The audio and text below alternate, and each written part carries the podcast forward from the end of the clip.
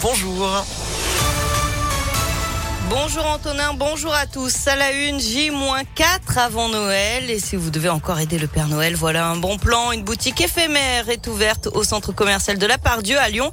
Comme ailleurs, vous y trouverez des jouets de société, des poupées, des petites voitures avec une spécificité. Ils ont tous été reconditionnés, euh, collectés, nettoyés et remis en état avant d'être proposés deux voire trois fois moins cher. Une démarche solidaire à laquelle participe la recyclerie de Rieux-la-Pape et l'entreprise Enjoué qui fait partie du territoire zéro chômeur du quartier Saint-Jean à Villeurbanne. Une dizaine de salariés remettent à neuf tous ces jouets inutilisés.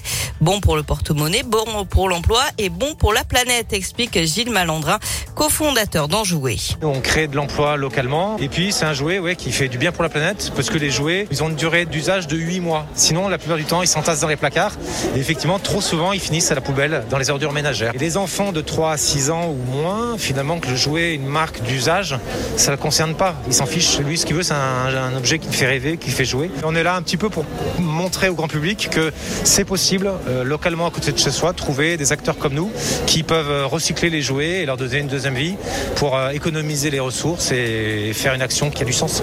Et cette boutique éphémère fonctionne sur les mêmes horaires que le centre commercial de la Pardieu et ce jusqu'à jeudi. Ça se passe au niveau zéro sur l'allée centrale après les Galeries Lafayette. L'actualité, c'est aussi euh, la fin de la prise d'otage à Paris. L'homme qui retenait encore une femme dans une boutique du 12e arrondissement a été interpellé. Il n'y a eu aucun blessé selon le ministère de l'Intérieur. C'est du jamais vu depuis mai dernier. Plus de 3000 patients Covid sont désormais admis en réanimation en France. La suite de la cinquième vague de l'épidémie, les HCL à Lyon déprogramment toutes les opérations non urgentes.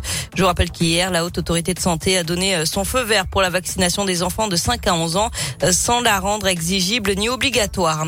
Un trafic d'armes démantelé à Vénissieux. Cinq individus ont été interpellés en début de semaine dernière. Quatre d'entre eux ont été présentés à la justice vendredi. Notez que la police a aussi saisi 22 000 euros, sept armes, deux grenades et plusieurs véhicules au cours de cette opération. Et puis des habitants de Rieux-la-Pape privés de chauffage cette nuit en cause une fuite dans le réseau de chauffage urbain. Tout devrait rentrer dans l'ordre dans la journée. On passe au sport avec du foot. Verdict dans une semaine. La commission de discipline de la fédération rendra sa décision mardi prochain sur le sort de la rencontre entre le Paris FC et l'OL. Match interrompu, je vous le rappelle, à la mi-temps. Après des incidents en tribune autour du parcage lyonnais, les dirigeants des deux clubs sont convoqués lundi prochain. Avant cela, il y aura la Ligue 1 cette semaine. Retour au terrain pour les joueurs lyonnais dès demain avec la réception de Metz pour le dernier match de l'année. Et puis la Ligue des champions féminine et l'OL affrontera la Juventus Turin en quart de finale. Le tirage au sort a eu lieu hier. Match aller en Italie le 22 ou 23 mars. Match retour une semaine plus tard à Lyon.